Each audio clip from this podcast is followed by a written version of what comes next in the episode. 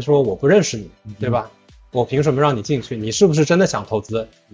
他呢就立马开车跑到呃最近的一个银行，打印了他的存款，当时上面可能也就小几十万美元吧，是他多年以来炒股攒下来的钱，给那边人看，你看这是我所有的余额，我今天我要全部投出去。他的现阶段的状态就是大家盯着欧美是怎么做的，我们就怎么做。但是怎么说呢？我们在中国看过这一集，这集走不通的，因为它的单模块付费能力和模块与模块间的整合能力过于薄弱，而拉美呢又没有足够的耐心让这块成长起来。这也是为什么我们觉得所有支付类的延展这块相关的一些 SaaS，我们其实是以整合的一个泛支付解决方案的形式。来推出去的，在我们公司投资股里面，持股前四的投资人，既包含了在刚刚提到的 A 点董事会上的投资人，也包含了在 Stripe 董事会上的投资人，但他们投我们，并不是觉得我们能做成本地的 Stripe 和 A 点，因为这些事情 Stripe 和 A 点自己去做，总有一天能做成，而且他们的技术实力比我们那要强多了。他们是更看好我们这种专注本土市场，而且要去追求这种创新型的本地化，这么一条思路的这个这个战略，也希望能看看我们到底能弄出些什么东西来。欢迎来到全新对话类出海中文播客《出海相对论》。大家好，我是 J。大家好，我是嘉瑞。哎，我们这期呢，把视角从美国稍稍往南移一点啊，聊一聊拉美市场。拉美市场呢，被称为跨境电商的最后一片蓝海。eMarketer 的数据显示，拉美地区2022年的电商销售增量呢，位居全球第二，和第一东南亚只相差百分之零点二，达到百分之二十点四。另外，根据 Statista 的报告呢，2023年至2027年，零售电子商务销售额年复合增长率位居全球前五的国家中，拉美地区国家就占三个，分别是巴西。阿根廷和墨西哥，其中巴西和阿根廷呢，分别占据第一和第二的位置啊，平均年复合增长率超过百分之十四。还有一份 BTG Pactual 的报告显示呢，Shein 正在积极的开拓拉美市场，仅在巴西市场就已经大赚了超过四亿美金，包括 Tim 也宣布要进军拉美市场。但是需要说明的是呢，我们这期并不是主要聊跨境电商啊，可能会有所涉及，但并不是主要话题。拉美的这个。跨境电商话题也很有意思啊，我们可能以后会单独找一期聊。我们这一期主要聊的呢是拉美的 FinTech，也就是金融科技或者叫数字金融。其实这些翻译也都不准确啊，我们还是统一叫 FinTech 吧。聊聊这个话题，因为目前想要打开拉美市场呢，其实面临三座大山：物流、支付和语言。而支付呢就属于 FinTech 范畴。本期呢我们也非常荣幸啊。邀请到总部位于美国硅谷 Mountain View 山景城的一家专门服务拉美市场的 FinTech 公司 Liquido 的 CEO MK 李梦科先生，和我们一起聊聊拉美市场的 FinTech 以及相关的话题。呃，然后我们 需要说明一下，就我们现在在这个呃餐厅录制啊，可能会有一些额外的杂音，呃，如果有的话，大家就见谅啊。那我们按照惯例呢，先请 MK 和大家打个招呼。然后也简单介绍一下自己的经历，还有 Liquido 这家公司。呃，大家好，我是 MK。今天呢是我第一次录这个播客类的节目，那更加是第一次在一个餐厅 跟大家一起录播客，所以希望不要太拉垮。我呢现在在硅谷创业，我们公司叫 Liquido，主打的方向是拉美的，像刚刚说的一个数字金融和支付科技这么一个方向。这两块我们觉得在发展中国家是非常紧密结合的，因此我们把我们公司以及对这个市场的未来预期做了一个结合，所以我们公司用我们自己的话说叫做泛支付生态服务公司。我们也就希望在那边能够真正的去切入以及打造一个现代化的电子化的支付和金融的生态，来帮助当地的本地企业以及很多的。跨境的国际化企业，包括很多中国往拉美出海的企业啊，做好更好的支付落地，以及和当地金融结构整合的这么一系列的工作。在咱们聊行业和市场之前呢，我们先聊一聊人的话题。我是后来才知道 MK 从这个 Up Honest 离职，然后我和 MK 呢是当时在 YC 的时候，当时。呃，我们一九年在 YC，然后正好 MK 是 Up Honest 的合伙人，这是我们的金主爸爸。然后当时 YC 中国有六个项目，我们是其中之一。然后 MK 和其中有一个项目走得非常近，一家做医疗消费的公司啊，帮这家公司做中国市场出海啊。然后后来才知道 MK 的起点非常高，毕业于斯坦福大学计算机科学和产品设计专业，呃，曾经为斯坦福校史上首位中国籍学生会主席。啊，然后在进入投资领域之前呢，MK 在 Google、微软等公司担任过各种产品管理的职位，所以基本上 MK 把能在硅谷做的核心岗位都做过了啊，包括大厂产品经理、投资公司的合伙人啊，今天是创业公司的合伙人。那这样光辉的履历和多元视野的人呢，在硅谷其实也是非常非常罕见的啊，所以想让你来给大家分享一下，作为一个中国人啊，如何在硅谷的核心创投圈站稳脚跟的啊。这个问题吧，我觉得其实我自己的经历呢，有一点的不足为提。但是我觉得这个问题，其实我在 Up On 的时候，我们创始合伙人郭威，其实他的经历是非常有借鉴价值的。我觉得最重要的一个点，真的就是坚持。因为在创投这个圈子，包括可能你们现在在创业也知道，每一个阶段它就有每一个阶段的热点。很多时候，如果你跟着热点追着热点走，而不是坚持去做好一件事情的话，是很难有东西沉淀下来的。那郭威当时，因为我们当时都在旧金山这边读的大学，然后他大学毕业以后呢，觉得听说了有一个叫这个天使投资这么一件事情，然后当时在硅谷，然后 YC 还是一个没有那么大规模的一个这样的组织。当时有个特别有意思的故事啊，他就特别想去 YC，特别想去 Demo Day，然后 Demo Day 的人说我不认识你，对吧？我凭什么让你进去？你是不是真的想投资？嗯。他呢就立马开车跑到呃最近的一个银行，打印了他的存款，当时上面可能也就小几十万美元吧，是他多年以来炒股攒下来的钱，给那边人看，你看这是我所有的余额，我今天我要全部投出去。因此他当时其实大家更为广为人知的一个身份就是他是第一个进入到 YC Demo Day 的现场的中国的投资人。嗯，他真的后面都投出去了吗？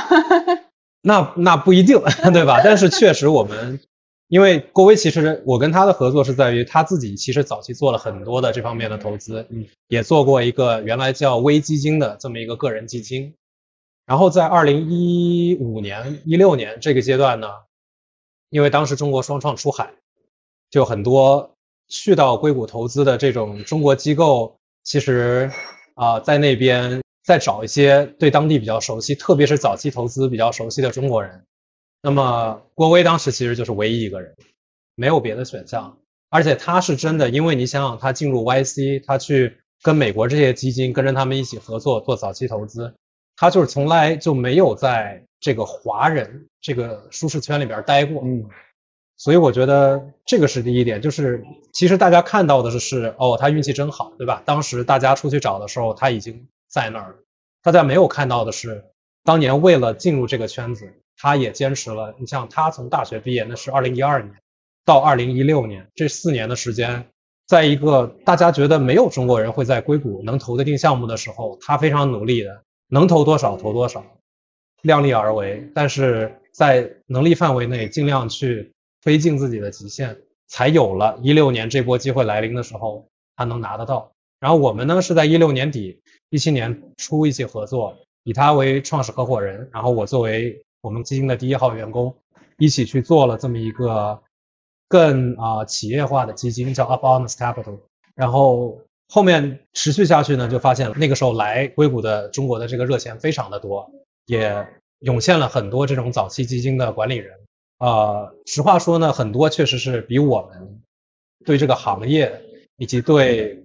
当时的整个早期投资的这个专业性都比我们要高得多的很多的这种基金管理人，但是绝大多数呢也没有坚持下来。那么有两波原因，一波呢是这波火完以后，大家发现好像国内的市场更火，所以当时其实有一大批的这种在硅谷可能就做了一期基金的这种合伙人，就直接回到了国内开始做人民币基金也好啊，美元基金也好。但是这个环境像刚刚说的，一个周期过去了。可能不一定是人的问题，可能是环境的问题，导致一个行业可能就没有当年的火热。那这期间呢，我跟郭威我们在硅谷，当然也可能是我们也确实能力上的不足吧，也没有在那个时间能回到国内，但是阴差阳错就坚持下来了，又扛过了这个疫情的这个周期，在疫情末尾的时候，又出现了大量的中国基金前往硅谷找项目的这么一个现象吧，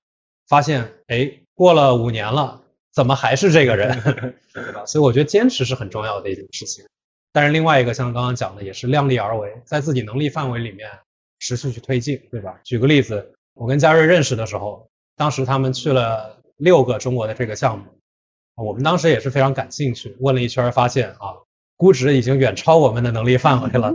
但是毕竟交个朋友，多个朋友多条路嘛，所以当时其实我们也当时其实真的很激动，就觉得终于有中国走出来的创业者能来硅谷融钱了，那我们肯定是尽全力。去帮忙，有任何的我们知道的信息也好啊，能介绍的资源也好，就是哪怕跟我们自己投资一点关系都没有，肯定会尽力的去帮他们，也才有了今天我坐在这边 跟大家一起来录这么一期播客。所以感谢 MK 对我们公司一直以来的支持。对，而且确实也很巧嘛，因为你想想，刚刚嘉瑞也说了，我原来在微软，我在微软的时候，啊，陆琪老师是我直接汇报线上面的老板。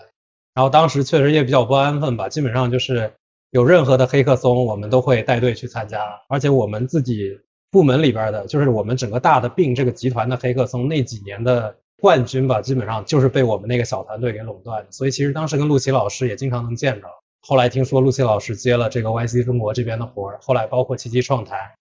也觉得确实世界挺小。包括奇迹的另外一个合伙人啊，曹旭文。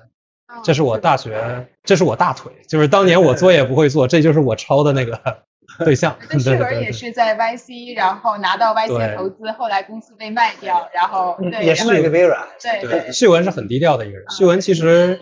当时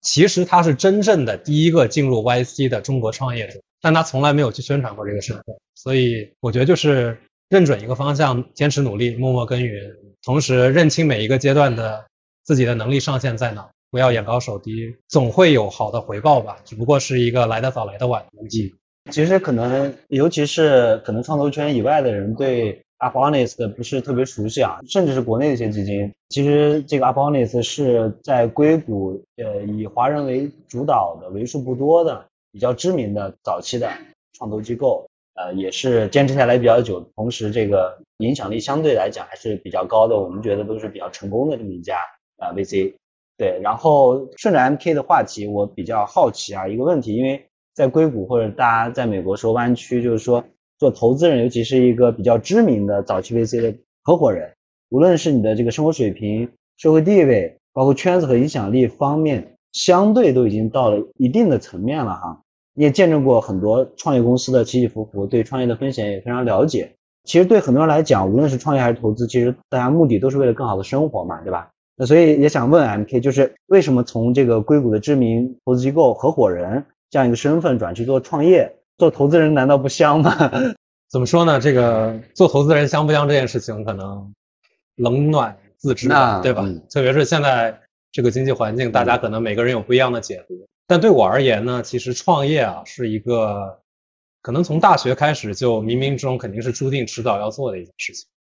毕竟你像我们在本科在斯坦福读的时候，就是我们这学校创业氛围有点过于浓厚了，对吧？就是这个，我是属于那种毕业以后大家特别看不起的那帮就进大厂的人，绝大多数人总得鼓捣点东西，尤其是几个比较特别的专业毕业的人，创业才是一个比较主流的选择。另外，在自己后来的工作积累，包括也算是阴差阳错做了投资人以后，会有一种越发强烈的感觉，就是我去。支持大家做成一件事情，终究还是别人做成的事情。但是人就一辈子，对吧？还是可能有点不甘心，觉得是不是自己也可以尝试一下去做成一件事情？呃，主要是这么这么一些想法吧。包括当时做早期投资，也是抱着能够快速积累一些经验啊，包括拓宽自己的眼界这么样个思路啊，所以持续也有一些积累。但是真正的去创业，可能也得感谢疫情。因为在你很忙的时候，你是很难真的停下来去思考一下，我未来五年、十年，我想自己是个什么样子。那么疫情确实让我们整体节奏是放缓，也给了自己一些思考的空间。虽然这么说不太合适吧，但是多少有点感谢这一波疫情，给了自己一些空间去思考对未来的一些展望，嗯也给了自己空间去真正的去着手做一些需要时间、需要精力才能开始的一些事情，才有了我们 Liquido 现在这个公司。从刚刚 MK 的分享里，我感觉其实他创业是确定性，因为当时在 YC 的时候，然后他帮助我们说另外一个做医疗消费的朋友，然后帮他去策划怎么去把这个产品从中国在美国落实然后整个其实把所有的链路都帮他想了很多，呃，就特别特别像一个十足的创业者。所以我觉得其实 MK 想创业这件事儿，我觉得是在当时在一九年的时候就已经看到了这个影，因为。当时其实我们聊了蛮多投资，那投资人可能更多，其实跟你聊的就是你的估值，然后呃你的融资节奏，然后基本上大家也很就是很很官方的这种啊，但其实 MK 当时是聊了非常多整个这个创业的链路，所以我觉得他创业这件事儿可能是当时就有了一些小种子。那顺着刚刚他说的啊，就是之前 MK 聊过，Liquid 的 CTO 呢，呃也是联合创始人戚善香，之前在滴滴拉美专门负责支付。然后之前跟 MK 聊说，基本上做拉美地区的中国创业者都会出现滴滴的身影啊，滴滴是这个拉美创业者的这个黄埔军校，是有点那么意思。对，所以呢，这次创业的阵容呢也非常强大啊。其实找到特别合适的合伙人，对于创业者来讲是非常非常重要的啊，因为需要非常信任的关系，然后同时呢也要非常互补。那说服一个已经在大厂扎根的人出来创业，其实还蛮难的啊，因为要面临特别大的这种不确定性。啊，那我现在的合伙人是我当时的大学同学，我们已经十四年，然后当时我们从大学就已经开始合作，然后有非常好的信任基础，然后后来他出国读书，然后呃在美国工作，然后又回国，然后其实一直在大厂。他在美国的时候，我就一直在跟他聊说创业的事，他也对创业感兴趣，然后一直在纠结纠结。啊，然后呃回大厂也一直在纠结，也一直在有很大的不确定行为出来。但后来其实也是 YC 的这个契机等等一系列的原因吧。我大概前前后后花了一年多的时间才让他彻底辞职。呃，我是二零一七年开始全职创业，他是二零一八年然后才呃正式加入的啊。所以特别好奇，MK 是怎么样去说服你的合伙人啊，以特别快的速度然后就加入啊，然后一起来全职创业。呃。就我们这个案例啊，我先先提前说一声，就是应该不是一个特别典型的案例。我跟我跟我的合伙合伙人单翔老师，我们其实一四年底、一五年初就认识，然后那会儿也是机缘巧合吧。然后后来其实也一直有联系。单翔老师是一个极其顶级聪明的一个人，这里涉及到一个我们可能做早期投资的一个常见的现象，就是你会不停的去扫你的朋友圈里面，你觉得谁可能会创业的。你要定期去聊，对吧？目标就是争取在他们决定创业的那一刻，你能够塞进第一张这个投资款，对吧？嗯。所以呢，我跟单翔老师其实一直也保持联系。然后回到刚刚问的这个问题上面，刚嘉瑞其实讲了一个故事，就是啊，我们当时一个小伙伴想在美国落地他的这个消费医疗的这个硬件项目的一个这么一个规划。然后当时其实就遇到了个特别大的问题，就是找不到一个本地的合伙人。然后这件事情也是最后是因此搁置的。那其实当时这件事情对我来说也也有很强的教育意义，就是你要找一个合伙人，临时找是很困难很困难的。两个人要一起合作，肯定得有长期的互相的了解、基本的信任，以及对对方能力的认可，充分相信大家能把自己的事情做好，这样才是一个完整的合作模式。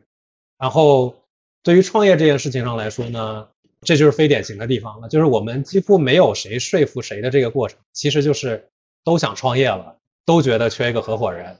然后觉得对方也挺合适的，要么就聊一聊，聊清楚了，这事儿就能开展，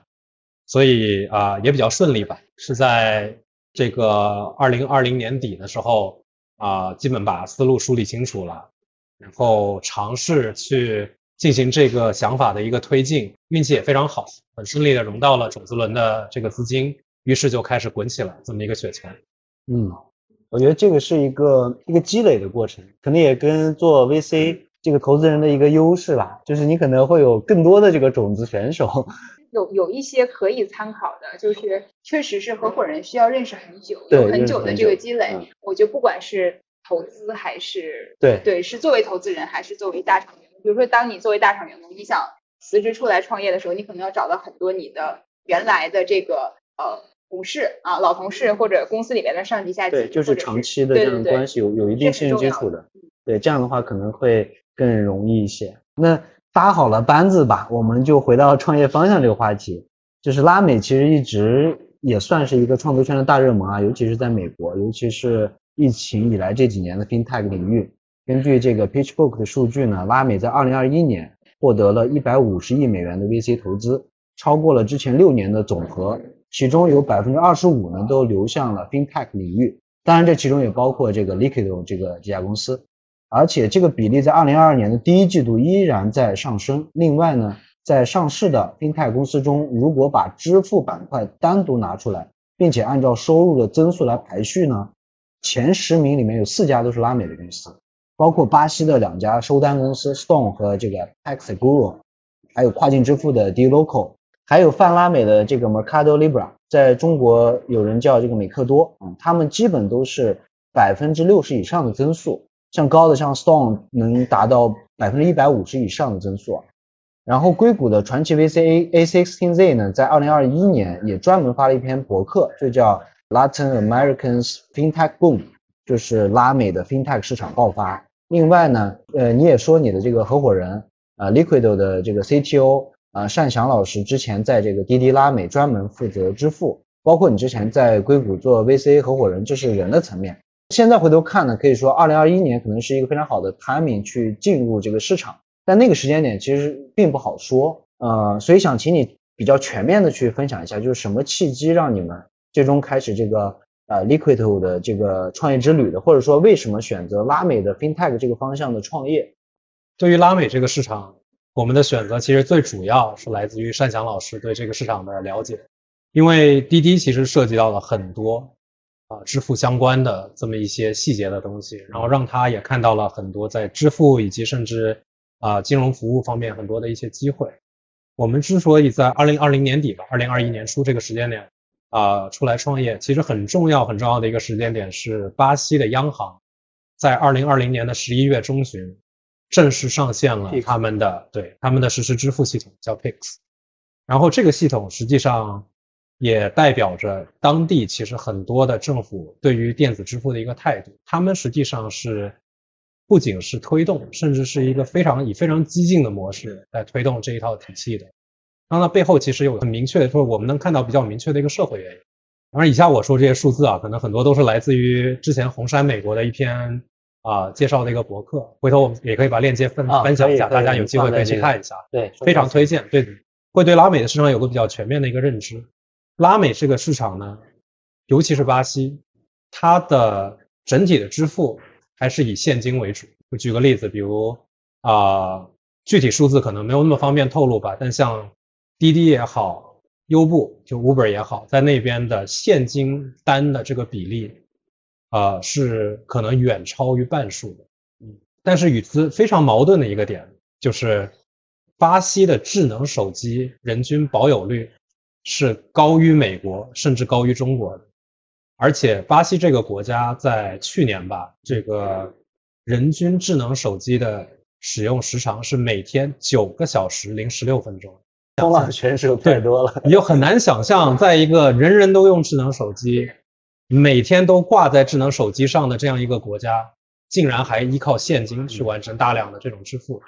所以这是一个非常非常矛盾的一个点。那肯定，我不仅我们看到了这个点，当地当地政府肯定也是看得到的。所以当地的政府实际上是央行吧，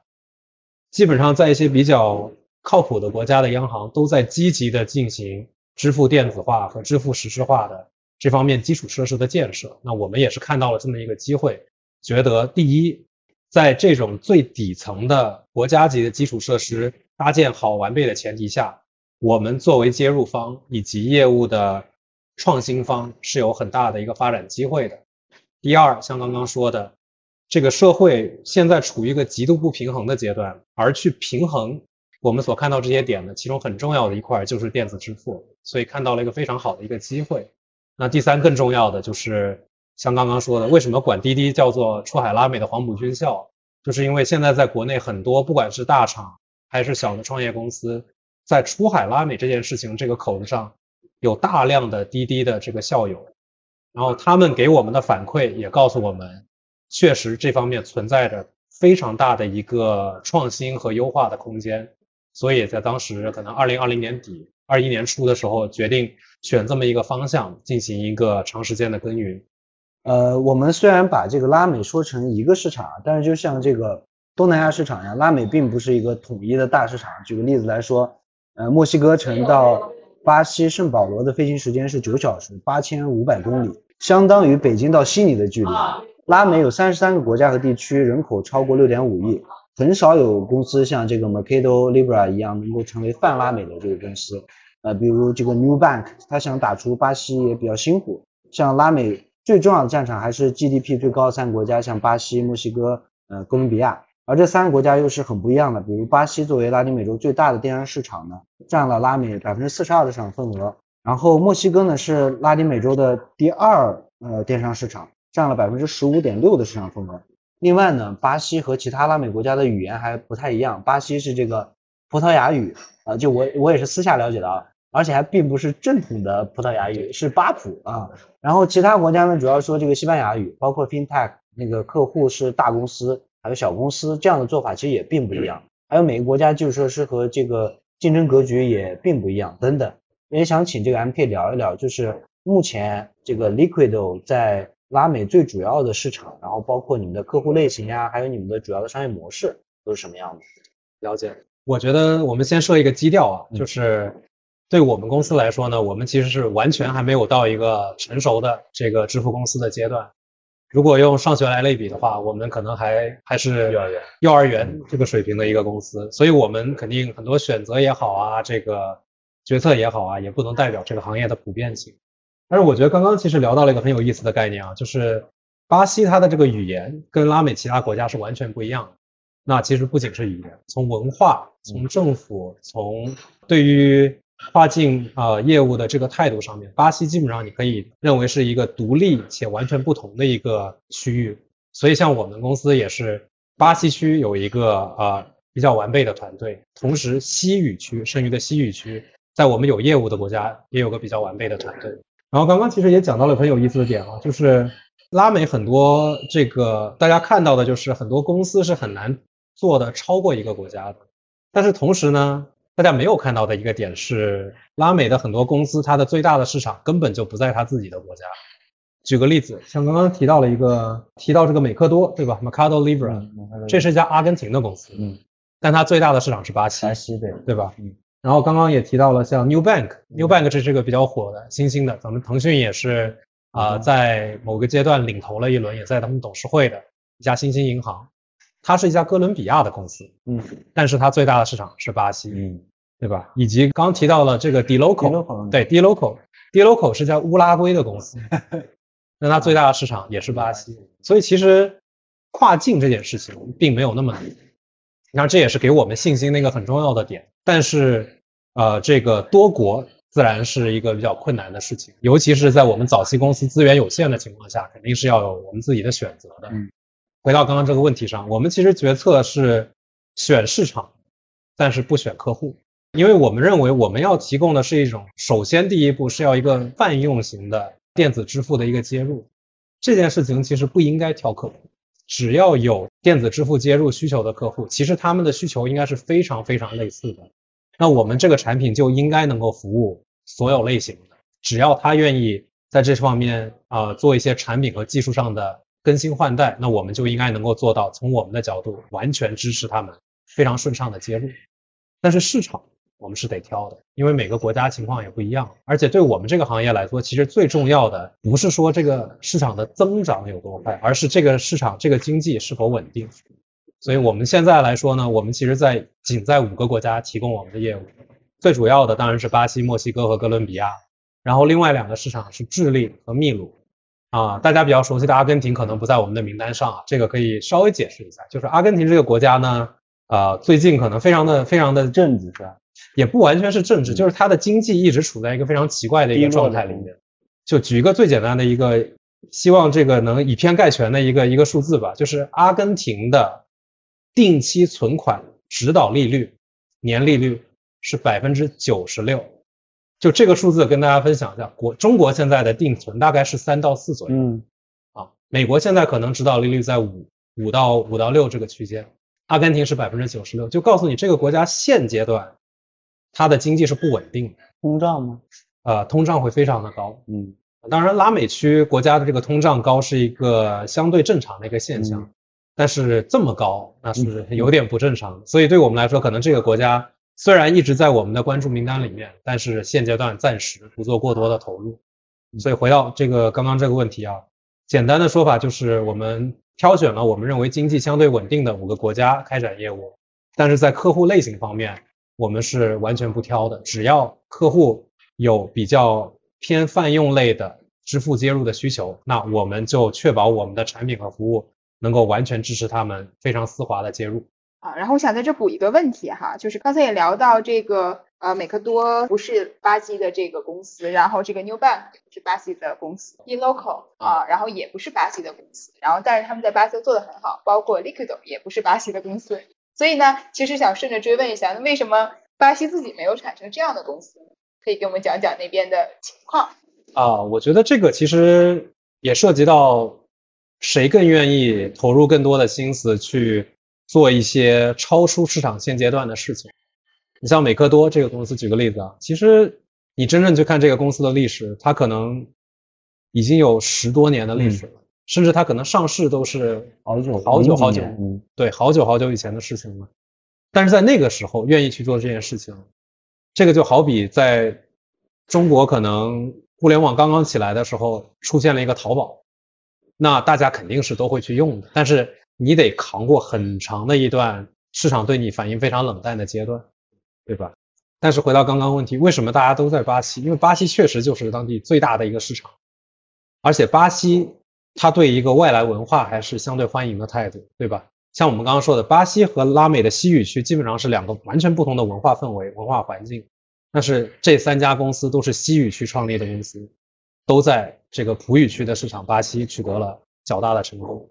那我觉得第一个回到刚刚，对吧？这个市场对文化的接纳程度很高。第二呢，就是他们在当时那个阶段也是非常愿意去做一些啊、前人没有做过的事情。或者说巴西本土其实也有企业做，只不过没有做的像他们这么好。巴西本土也有一些比较好的创业公司，嗯但是回到刚刚说的这个点啊，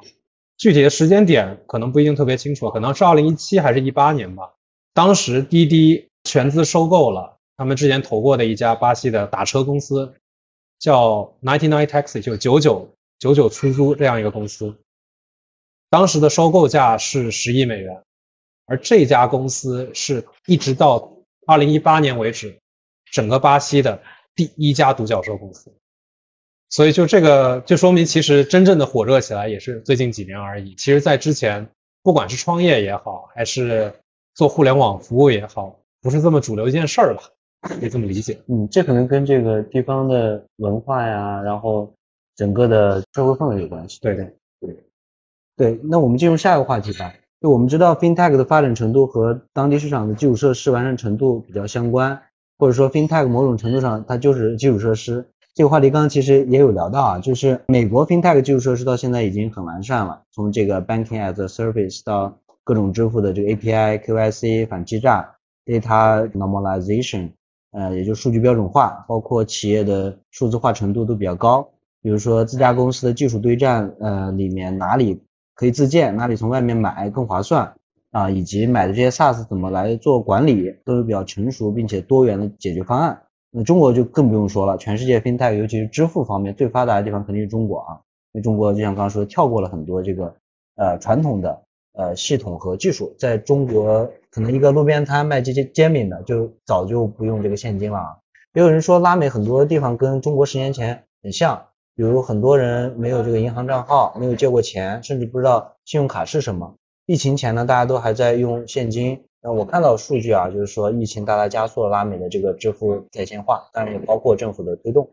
根据世界银行二零二一年的数据呢，拉美对于数字支付的金融包容性还只有百分之五十五。由于当地的支付和这个交付的系统成本比较高，质量差且不可靠呢，在线消费者通常更信任货到付款，甚至亲自取货并现场支付的一种方式。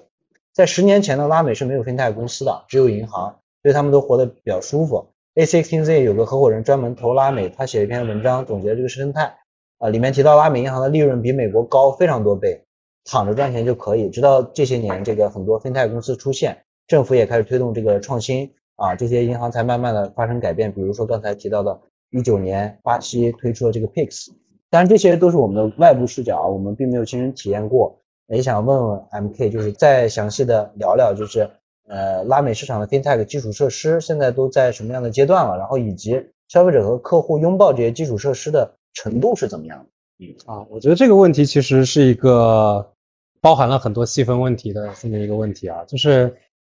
我们分几个情况来说一下吧，就是我觉得从 FinTech 的基础设施来说，肯定相对还是跟中国肯定是没法比，嗯，但是当地尤其是巴西央行对于 FinTech 这件事情的想象力、激进程度，甚至是超过中国。就举个例子，啊，刚刚我们提到了一个概念叫 Pix，就是巴西本地的一个实时支付的这么一个结算网络。这个呢，如果类比于中国，它就是中国的网联清算这么一个概念。对吧？但是 Pix 激进到什么程度呢？就是举个例子，就好比你在巴西版的建行和巴西版的工行，我有两个 APP，这两个 APP 之间是可以扫码直接通过 Pix 转账的。这种事情在中国都做不到。中国你要一个银行转钱到另一个银行，虽然没有那么麻烦，但是也是一个要填银行账号、要填对方手机号、要验证各种各样一系列的过程。在巴西就是扫一个码的事情。所以这个就是当地政府确实要央行吧，在这方面是非常的激进的，也非常的敢想。但敢想的大前提是因为他们看到了中国，看到了其他地区的一些已经成熟的、相对成熟的这样一个体系，才有了以此为基础的进一步的想象。但想象归想象，对吧？这件事情为什么我们觉得在这个地方能扩展的开？那肯定是跟社会还是要结合的。就像中国为什么跳过了信用卡支付，进入到了移动支付，其实这也是为什么我们也很同意这句拉美跟十年前的中国非常像的一个很重要的一个原因。因为当地其实信用卡也好，这个银行卡也好，并不是新兴的东西，其实在当地也有了很多很多年的耕耘了。你像刚刚说的巴西这些非常非常利润率非常高的这些银行，他们其实早在三十年前、四十年前就已经开设银行账号了。早在二十年前就已经在当地开始铺信用卡了，但是信用卡的铺设是一个技术问题，而信用卡是否适应这个商业模式是一个社会问题。如果一个社会的教育程度以及大家的诚信程度，并没有在长期的积累中成长到类似于欧美国家这样的一个系统性的一个高度的话，其实信用卡是很难展开的。这也是为什么十年前可能除了一些别的原因以外啊，为什么信用卡在中国市场也基本上是溃败。但是这个溃败不代表电子支付在这个市场无法通行，而是代表在这个市场大家需要一个更切合市场实际的以及更现代化的支付方案。这也是为什么当地的央行会有这么激进的思路以及这么有远瞻性的一些想法去进行这个基础设施的搭建。所以对于未来来说，像我刚刚说的，拥有全球数一数二的智能手机人均占有率。拥有全球数一数二的智能手机日均使用时间的这么一个国家，它是不可能不接入电子支付的。而它的问题不是在于接入还是不接入，而是接入什么样的电子支付，以及什么形态的电子支付的产品化，让当地的最终的终端用户能够真正的使用，真正的从里面获益。我也看到这个。就是五月四号那个 TechCrunch 有一个给你们的报道啊，也是近期可能很多机构啊，包括合作伙伴关注到你们公司的一个一篇报道，就说这个呃 Liquid 近期正式宣布将退出隐身状态，开始向整个拉丁美洲的国内和跨国商户提供正式版的产品，上线基于核心支付业务的泛支付解决方案，并且你们已经与拉丁美洲的几个消费品牌完成了这个封闭测试。处理了超过三亿美金的付款。与此同时呢，你们还公布了自己在二零二一年的呃两轮共计两千六百万美金的融资，由这个 Index Ventures 领投，其他的一些投资者包括美国还有巴西的这个资本。啊，两年来呢，Liquido 一直致力于建设支付基础设施，希望为拉丁美洲的企业提供现代化的支付渠道。啊，你们的核心支付服务通过一个统一的集成的 API 来满足广泛的客户需求和偏好。这个听起来就有点像全球最大的一个平台独独角兽 Stripe。对，也是我们这期标题也是这个有关 Stripe 啊，就是它仅仅使用七行代码就能让不同行业的开发者迅速上线这个支付功能。也想问问 MK，就是呃，当然我们回到那个前面的这个问题，就是说为什么选择此时发布这个产品，以及这两年引申你们都做了哪些方面的努力？啊，我觉得这个可能就涉及到支付这件事情的一个。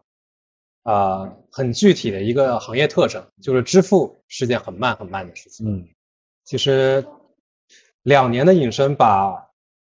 支付这件事情从零到一能做起来，我觉得其实我对我们的团队是不只是满意这么简单了，我觉得已经非常的神奇了。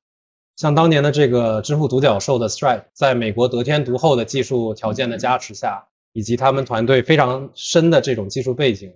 也用了大概四年的时间。才真正的做到了找到他们产品与市场的一个契合度，而这个所谓的七行代码就能让不同行业开发者迅速上线支付功能，其实是五六年之后的事情。当然，对于我们来说，我们的优势就是我们是看了这所有的故事、所有的发展，同时我们也正好碰上了当地的政府在金融支付基础设施最激进的一一波建设的这个阶段。也赶上了疫情里面的刚刚说的这个支付电子化的一个强诉求，所以啊，两年的时间我们确实相对顺利吧，完成了我们在这个核心基础、核心支付产品的方面的一些搭建。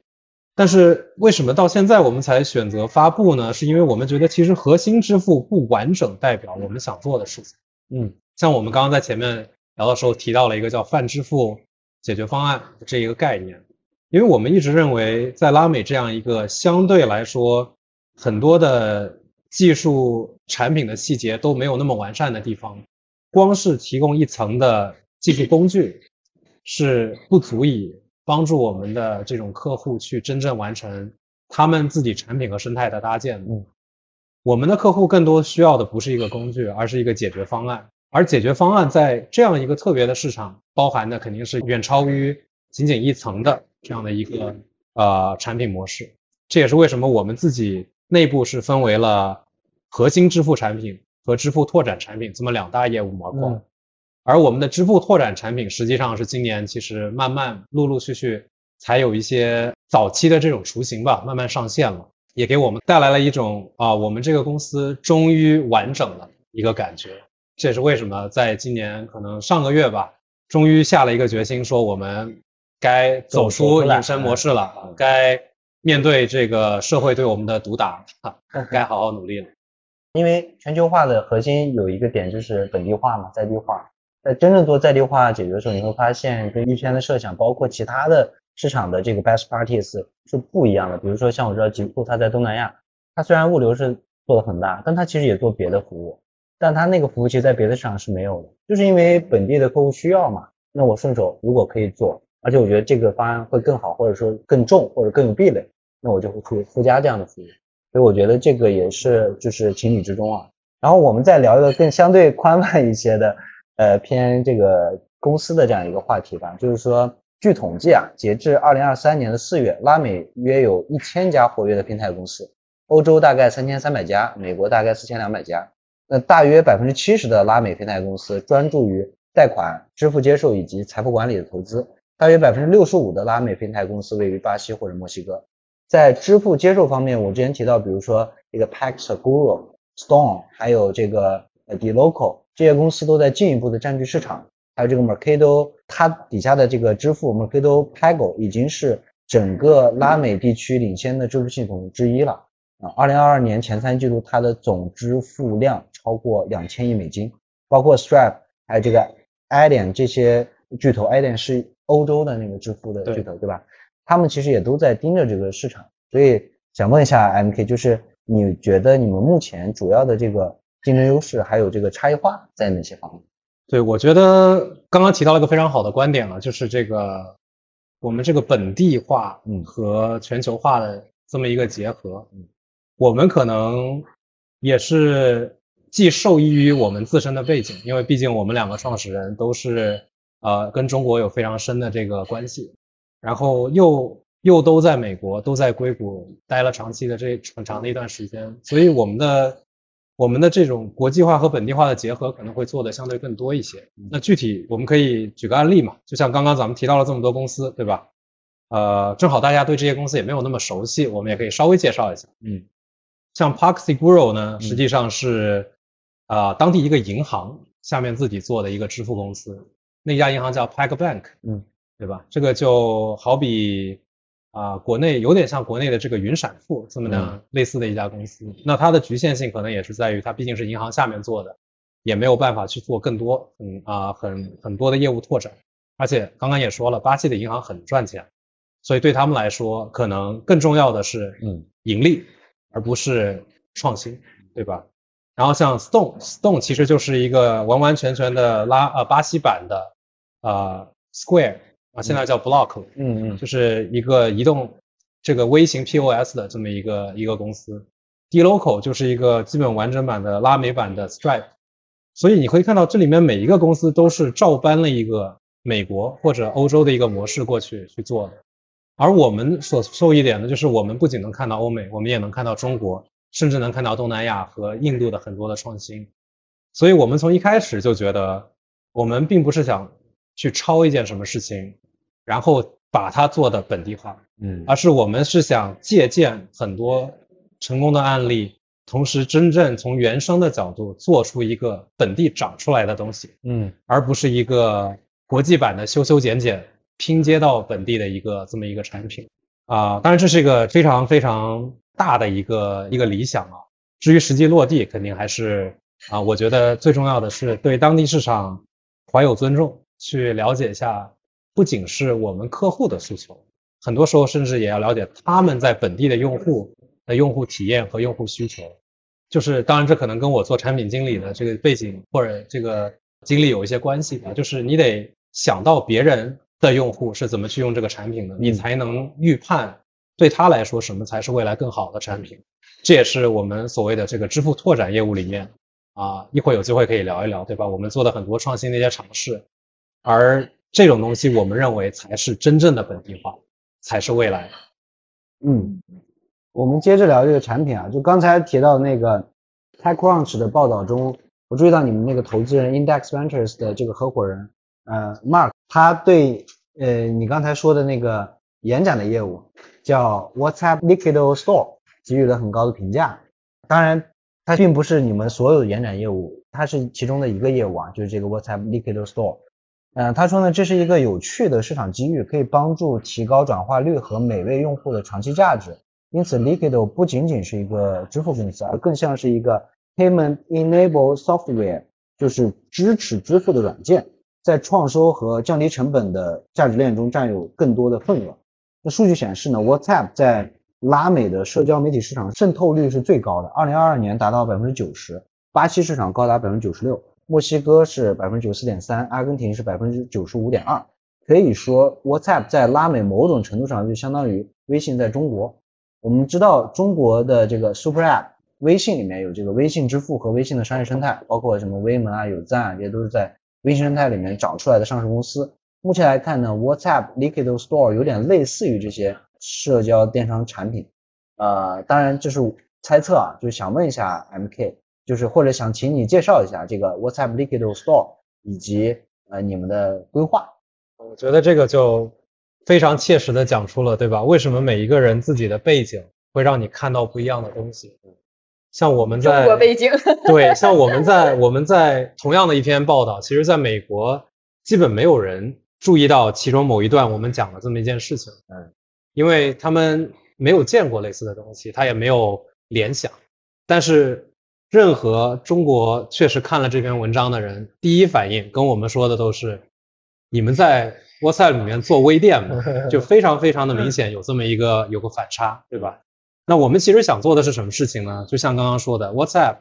在拉美的普及程度，按照这个数据来说是超过微信在中国的普及程度的，嗯，这个其实非常的夸张。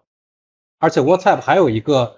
天生，当然这个东西它是有利有弊的，但它有个天生跟呃微信非常不一样的地方，就是 WhatsApp 的你的电话号码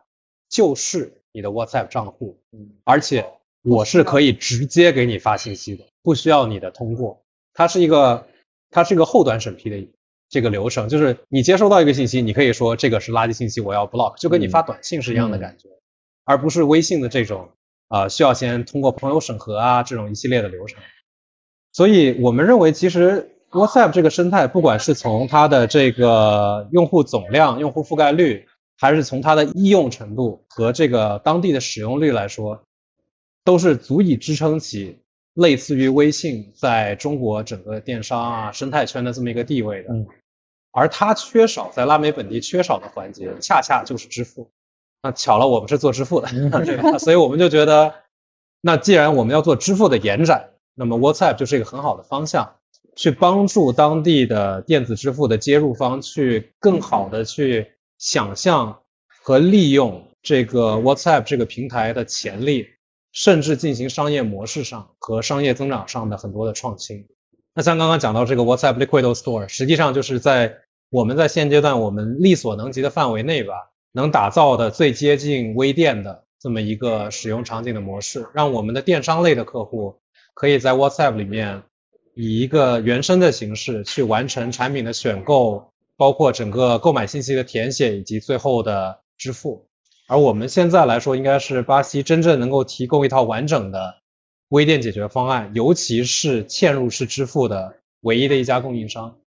啊，当然这个市场对于这件事情肯定还是比较陌生的，所以啊也需要市场花比较需要一定的耐心吧，让这个市场。慢慢去了解到这样一件事情是怎么样使用，而且慢慢的去啊在里面摸索到这件事情它的最佳切入点，这个产品的最佳切入点是怎么样，再整合到他们整体的商业运营逻辑里面去。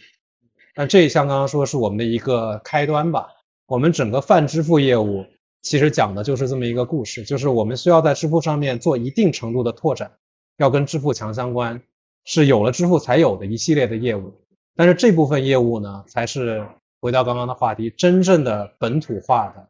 真正的能够甚至在创新这个层面上能够超越很多别的国家，包括中国，包括东南亚的这么一些机会吧。然后这也是我们希望我们从刚刚说的幼儿园阶段慢慢进入到小学、中学阶段，能够陪伴这个市场走过的一个过程。呃，那个 WhatsApp Payment 对在拉美上线了吗？WhatsApp Payment 是这样的，就是 Facebook 花了很大的努力在巴西号称上线了一个 Payment，但是呢，就起码在现阶段吧，是处于一个基本不能用的阶段。而且我们也其实，因为我们毕竟这个就是地利了，毕竟我们就在硅谷，跟那个团队也非常的熟悉。然后我们的了解就是，对于 WhatsApp 来说，虽然拉美是他们用户的占有率最高的市场。但是他们的重心永远是先欧美，在印度，在新加坡，然后才能排到拉美。所以很多的创新，即使他们内部有人愿意推，也很难分到资源。这个当然啊，也给我们留了一些空间。但是从另一个角度来说呢，它其实是一个相对开放的生态，就是你可以想象，在他自己不做支付的前提下，它是允许大家去进行第三方支付的整合和尝试的。嗯，啊，我们也是踩着这个红利吧。去做第一个吃螃蟹的人，希望在拉美这块能够把这个体验啊做的相对完整一些。顺着刚刚这个 M K 刚刚说的一个点哈，就是因为句子呢也在做 WhatsApp 上面的业务，然后我当时也是最开始做这个业务时候发现，诶 WhatsApp 竟然不需要通过好友请求就能发消息啊，这个事儿其实对于当然有好有坏嘛，坏处就是大量的垃圾 垃圾垃圾信息哈，那好处其实。啊，对于商家来讲也非常好。其实相当于是他把微信和短信做了一个结合。因为你我们知道我们在电商上买产品的时候，我们发货了一定会直接在发一条短信，因为我短信是一定能触达你的。但是我没有办法说，如果没加了你的微信，那我就没有办法直接去触达你。那其实整个这一套的链路是可以在这个 WhatsApp 上全链路去做的。包括其实我们还做了一套 WhatsApp 的解决方案，就是呃拉美。多的这种场景都是货到付款，因为它没有这种信用体系。那怎么能够之前让 WhatsApp 去做这种确认啊？其实是替代短信，一方面可以省掉短信的这个费用，然后另外一方面其实也是 CRM 打通以后，整个这个链路也会变得更顺。对，只是刚才我想到这个刚才说的这个不需要确认哈，而且据说 WhatsApp 还做了弱网优化啊，这个也是远远要比这个微信生态，我觉得也有可能也是因为这样的原因，它在拉美也做的也非常非常的好，渗透率也非常高啊。因为句子呢过去七年一直基于微信生态在为企业提供营销和技术的服务，那现在呢我们在企微自动化领域应该是国内头部的几家 RPA 的公司之一。啊，那我们主要是帮助企业去十倍的呃提升私域运营效率，然后帮助他去全链路的解决这个获客转化到这个拉长它的 LTV 复购的这种全流程的问题啊啊，那我们也沉淀了蛮多的方法论。去年呢，啊我们上线了基于 WhatsApp 的解决方案啊，然后提供这种一站式的对话式的营销工具，把国内的这个呃私域的自动化的方法论复制到海外。啊，然后通过对话式营销为海外商家赋能，那也就在一个月前，然后当时我们在美国和这个 MK 我们聊到，啊，这个他们要上这个 WhatsApp Liquid Store，啊，那句子也很荣幸成为这个 Liquid Store 上面第一家可以去上架的这个合作伙伴，嗯，我们后面也会和这个 Liquid 做这个深度的呃合作，然后在 WhatsApp 上一起给大家提供更多的解决方案。那其实聊到这个 Store 呢，其实我还有蛮多呃感触的，因为。呃，一九年的时候，当时我们在 YC，然后呃接触了非常多 SaaS，因为我一直在做 SaaS 嘛，然后呃接触了蛮多的 SaaS 的呃创始人，然后也去看了蛮多美国的 SaaS 产品。我们会发现，美国的每一个 SaaS 产品它都有自己的 store。啊，那比如说营销相关的，那我们说这个像 Mailchimp、像 Intercom、像这个 HubSpot、像 Salesforce，可能如果你不是营销领域的，听了这些感觉好像都是做类似泛 CRM 或者营销相关的事儿，而实际上他们有很多功能也是非常重合的。感觉他们好像还是竞品关系，但是他们都会去呃自己做每一个 store，然后每个 store 都会把对方的产品放进来，然后通过 API 去做所有的打通啊，然后去做所有的联通啊。但是在国内呢，在中国吧，那可能方案就不太一样了啊。起码现阶段现在整个这个因为疫情，然后因为经济吧，所以大家可能不再去做。但在这之前，很多公司都在说想做一个大而全的一个解决方案，因为所有的产品如果我能提供。呃，一站式的解决方案，因为好不容易我搞定这个客户的获客成本很高，然后搞定这个客户，如果我能持续给他卖非常多的东西，我必然会拉长我的 LTV，那我就可以和我的这个获客成本打打平，因为起码大 B 的整个这个啊 sales 的逻辑是这样的啊，所以大家都希望提供一站式的解决方案啊，因为这样能打平获客成本。在另外一方面，如果想提供一个一站式的解决方案，又面临另外一个问题，那我需要让我投入足够多的产研去包去做出一个一个这样的小产品。那这个时候在产研上又是一大笔的投入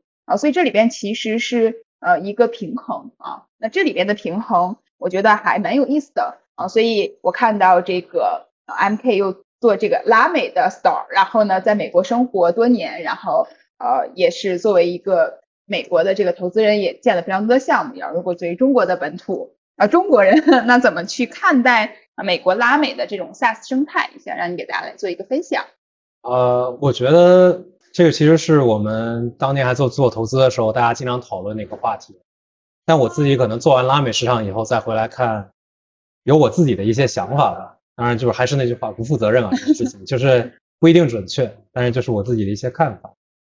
我觉得其实 SaaS 这个叫软件服务，对吧？这个词其实是过于笼统的一个词，因为美国的 SaaS 也好，中国的 SaaS 也好，甚至我们现在展望的拉美的 SaaS 也好。应该不会是同样的东西。嗯，那如果要我去细分的话，我会这么看。我觉得美国的软件服务更像是软件工具服务，每一个软件服务公司提供的是一个工具，然后你需要不止一个工具去完成一个流程，你就会接入很多的软件服务工具。中国的软件服务更像是软件解决方案服务，我们叫 software as a solution。嗯，它不是一个 service。所以中国的公司需要的就是我要做这么一件事儿，你帮我全做，全做对，所以这个是这个是，当然这个我们可以再细分聊一下为什么会有这个区别，因为美国确实整个市场它整体的成熟成熟最主要在于每一个环节的工具大家都愿意去付费，而且大家的付费能力都很强，这也就导致了你只要做好这一个范围的工具，其实你就已经非常好的切入到了一块很好的蛋糕了。而这也是继续做好这一块，是对这家公司来说性价比最高的事情。这也是为什么我们之前看到数据吧，美国平均的这种科技型企业的这个 SaaS 使用数量大概都在三五十个，是非常夸张的一个数字。但是中国呢，啊，涉及到两个问题，一个文化习惯，对吧？文化习惯方面最简单的，你看美国咱们啊当年 Verizon 就是有一句话叫做不论你想做什么事情，都有一个 APP 能帮你完成。它强调的就是一个 APP 去完成一件事情。在中国，引用嘉瑞的一句话，对吧？这个微信就代表了几乎整个互联网。不管你想，不管你想做什么事情，问一下微信，基本都能做完。Elon Musk 就想干一个微信出来，对吧？所以，但这个我觉得其实是个文化上的一个 差异，对吧？所以，那回到企业企业软件服务这块也是一样的。美国那边可能他已经习惯了，就是我做这么一件事情，我就找里面最专业的人，他一定是做的最好的。我也不去想他跟别的人配合程度怎么样，他们如果配合的不好，我去让他们磨合，而不是我会去想我找一家能把这两件事都做了的人。那在国内需要的，这是文化上来说，大家就希望一站式的解决方案。然后除此之外呢，当然付费能力也是个很重要的一个问题，对吧？就是美国像我刚刚说的，你做好一个很薄的一层，但是做的非常的深，你就基本上吃饱了，也不用担心别的事情。啊，你的挑战者也没有办法真的撼动你的地位。但在国内，你想要做好壁垒、做稳的话，是我要把你全吃下来。但是也只有这样，你才能达到一个比较良性的一个付费的一个节点，让你觉得这家企业我做这么多事情是值得的，我能把这个账能算得过来。如果你把比如说国内的一个解决方案里面的每一个大块都拆出来，比如说我把它拆成五个模块。那五个模块分别付费的话，第一是企业那边他走不了这个流程，因为他要招标，嗯，对吧？他没有办法分模块招标，那谁来做整合呢？对吧？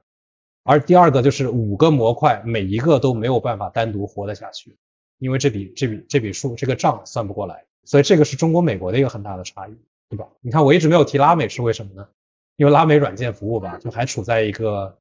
呃很初级的一个阶段，他们既有美国的就。跟其实跟金融科技是一样的，就是它的现阶段的状态就是大家盯着欧美是怎么做的，我们就怎么做。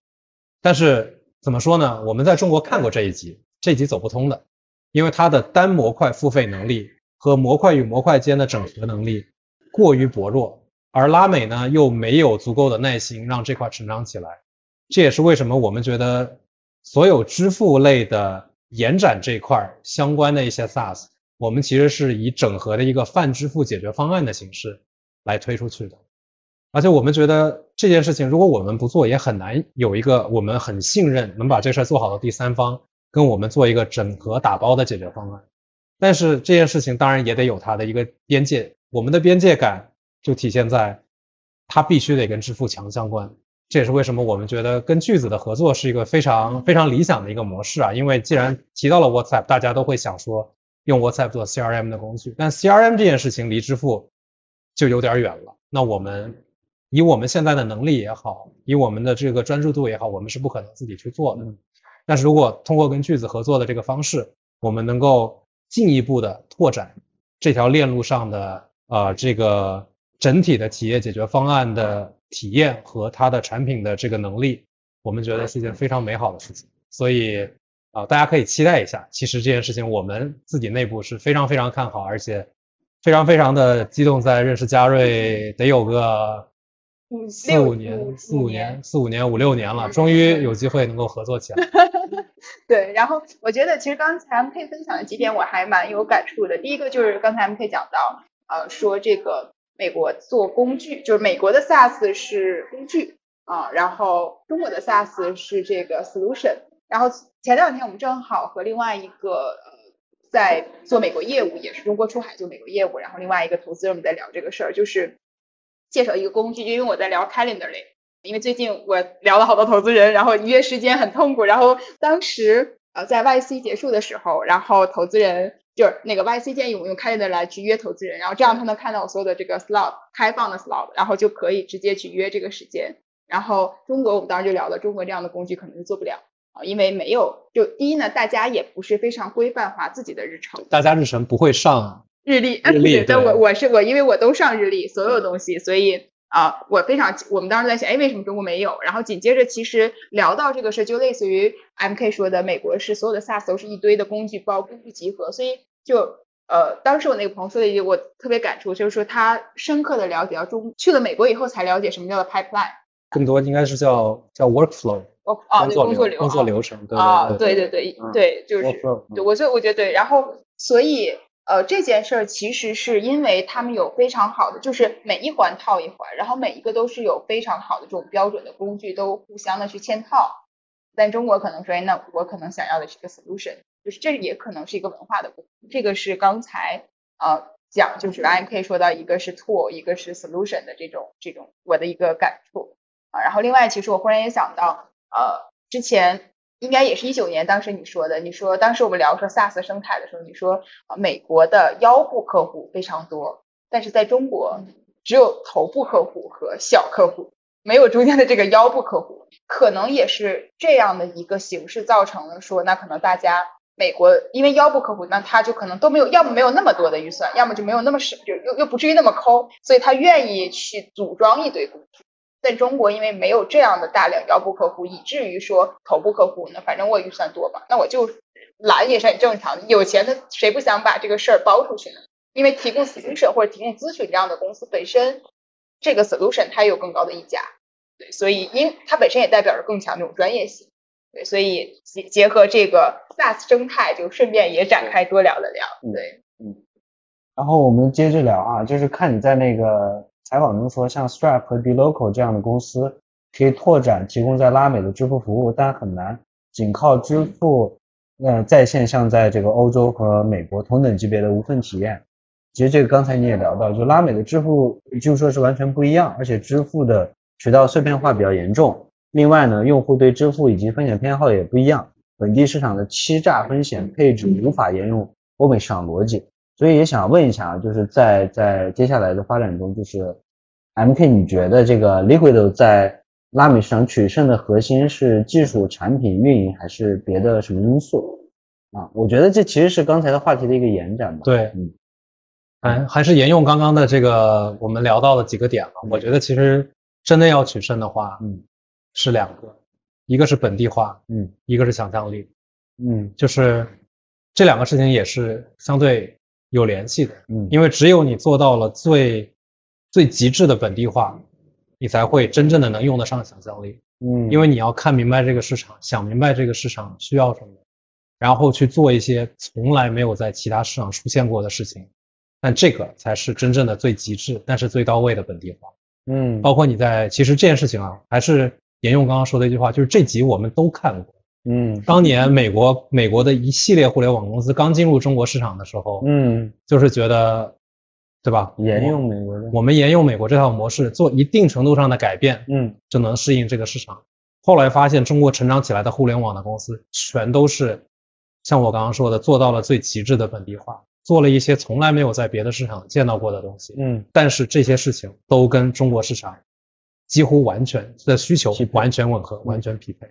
那么其实我觉得在拉美也是一样。嗯，但这件事情呢，你说取胜的关键就是你要做最极致的本地化，或者说最最严谨的本地化。其实不管是技术也好，产品也好，运营也好，每一个环节都有很多要真正完成的事情。这也是为什么我一直在说，对吧？我们现在可能只是在个幼儿园的阶段，因为能看得到未来的路还有很长。也能看得到每一步可以怎么样的，有想象的一步一步走下去，对吧？在幼儿园的时候，大概基本知道自己能去哪个小学，然后也知道自己想去哪个中学，最后也知道自己做梦都想去的是哪个大学。但是一步一步走下去，肯定是看能看得很远，但走是要一步一步往下走的。那这也是我们现在砥砺前行，对吧？在做的一件事情。嗯，咱可以对自己的公司太谦虚了。我觉得其实这件事情不仅我们是这么看的吧，其实很多投资人很明显也是啊，也是这么看的。就比如说，在不提名字的前提下，可以简单透露一下，就是在我们公司投资股里面持股前四的投资人，既包含了在刚刚提到的 A 点董事会上的投资人，也包含了在 Stripe 董事会上的投资人，但他们投我们，并不是觉得我们能做成本地的。Stripe 和 A 点，因为这些事情，Stripe 和 A 点自己去做，总有一天能做成，而且他们的技术实力比我们那要强多了。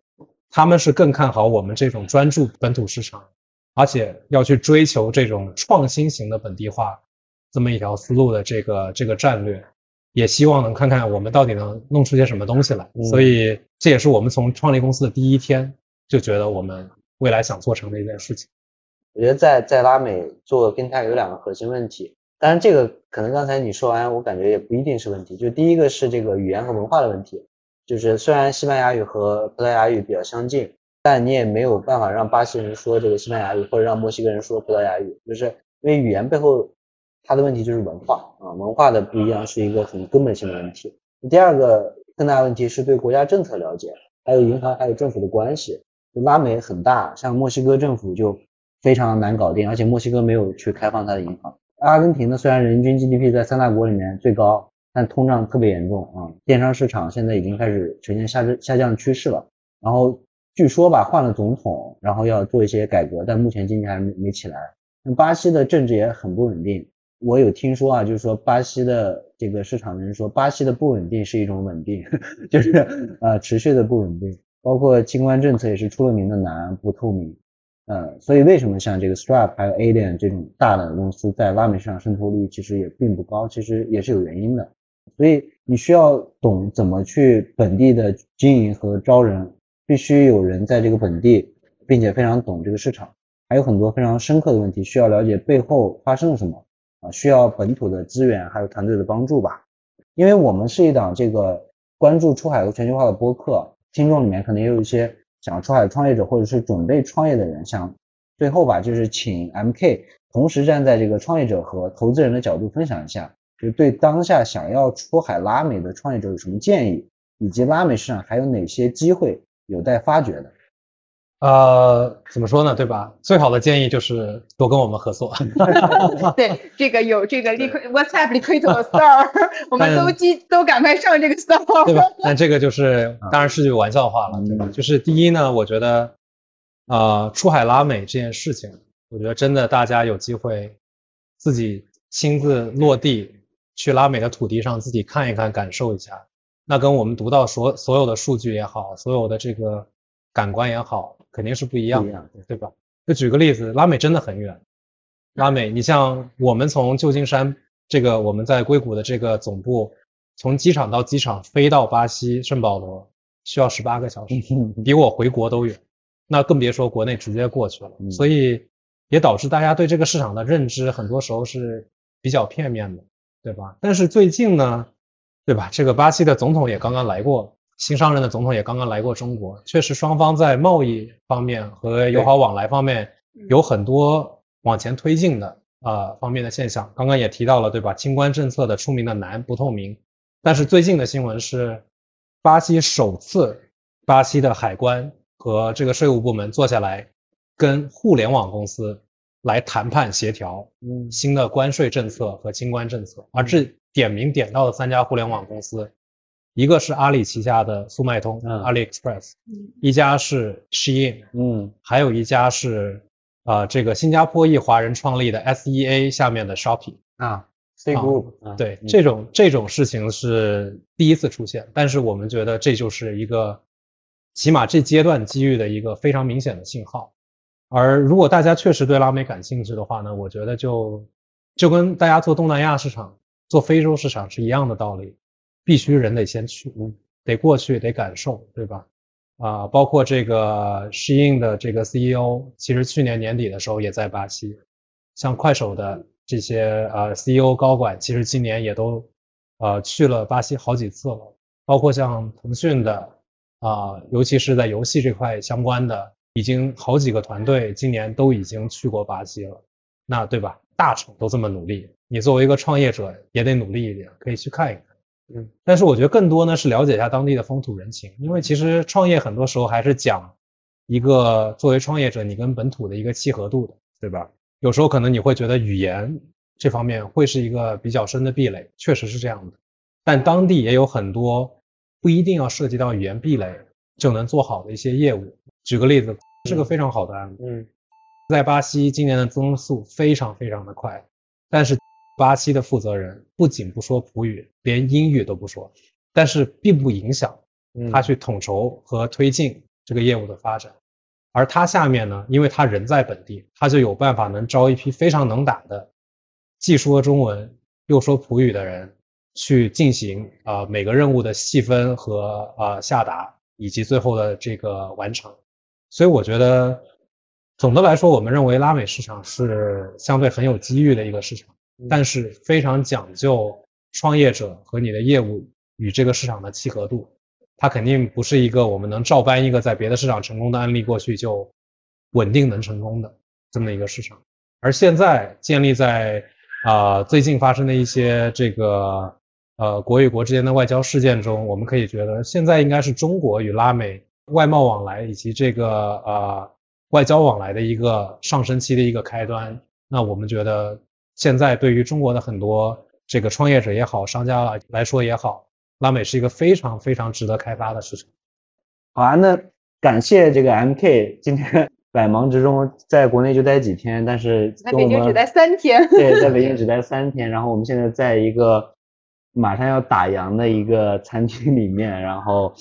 呃还有朋友在现场，对，就是一起来去录制的这期播客。然后希望能够对想要去出海拉美或者对拉美市场感兴趣，或者是。对相关话题有兴趣的人，能够提供一点点价值和一点帮助，因为 M K 是真的，就不管是他的背景和经历，以及他个人的素质，以及他在做这件事情的投入，我相信大家能够感觉到，就他是真的在做这件事情，并且是就像他刚刚说的，去了拉美，并且知道当地发生了什么的人啊，所以应该能够给大家提供一些最真实一线的一些呃反馈和信息，好吧？那我们今天的。内容就到这儿，感谢大家的收听啊！好的，拜拜，拜拜。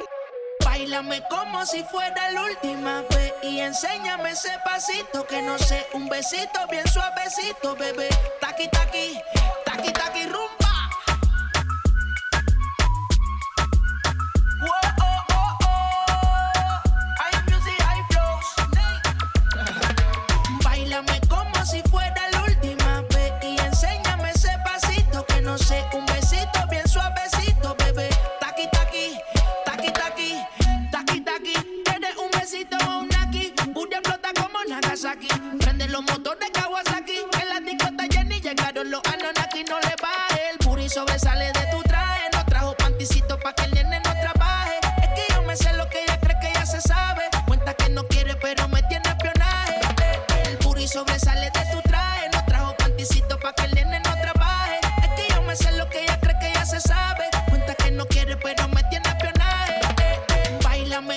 si fuera la última vez y enséñame ese pasito que no sé, un besito bien suavecito, bebé. Taqui taqui, taqui taqui rumba.